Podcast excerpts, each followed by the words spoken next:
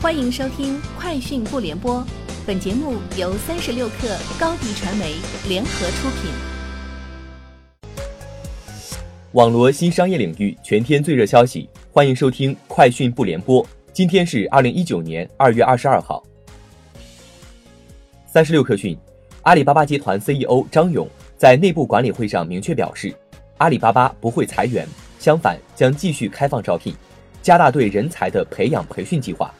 同时投入更多的平台资源，帮社会创造更多的就业机会。电喵直播由北京快手科技有限公司开发，目前仅在安卓端上线，是一个涵盖游戏直播、游戏视频、游戏社区等多元内容，且提供游戏下载服务的直播 APP。在同一账号体系下，用户除了消费电喵直播上关注的游戏内容之外，还可以同步其快手上关注的短视频内容。百度董事长黎彦宏发内部邮件，他评价百度 AI 商业化的探索正在拨云见日。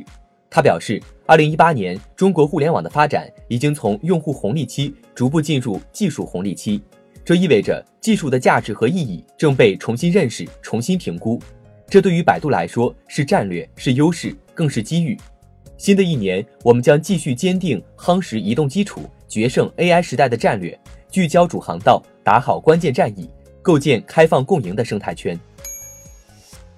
三十六克讯，针对财经杂志报道称，阿里大文娱出现管理层调整、游戏业务转、合并体育等一系列变动，阿里大文娱方面表示，阿里大文娱一直采用的是班委制，班长老樊四位班委的分工在去年底就已经宣布过，早已不是新闻。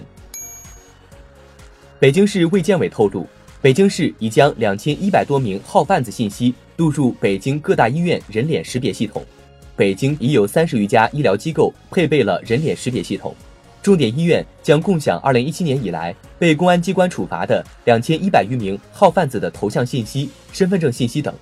未来这些人一旦进入医院，系统就能立刻监控到这些号贩子。三十六氪讯，今日有报道称，腾讯、红杉资本减持拼多多。几乎清空其所持有的全部拼多多公司股份。对此，拼多多回应称，早间流传的截图系富途软件数据提取 bug 所致。下午两点，富途已修正数据库，数据恢复正常。据了解，红杉资本和腾讯持有的拼多多股份一股未减。由于拼多多有后续发行，持股占比同比例稀释。据外媒报道，苹果公司已与蚂蚁金服和多家当地银行合作，提供免息分期服务。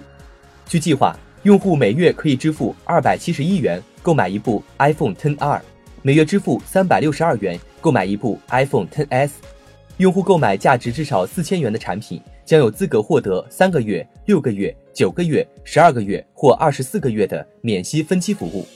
中国建设银行、招商银行、农业银行和工商银行也为苹果产品提供免息分期方案，最低购买金额为三百元。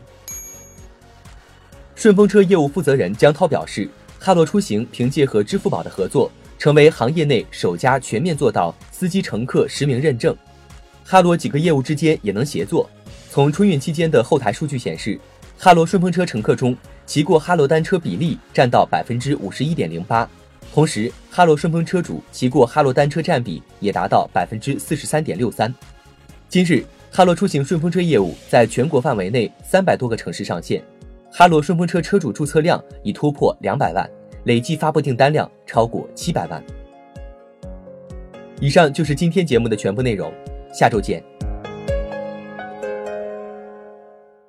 欢迎添加小课微信，微信 ID 是 s u p e r 三六 k 二 super 三十六课，加入我们的课友群，一起交流成长吧。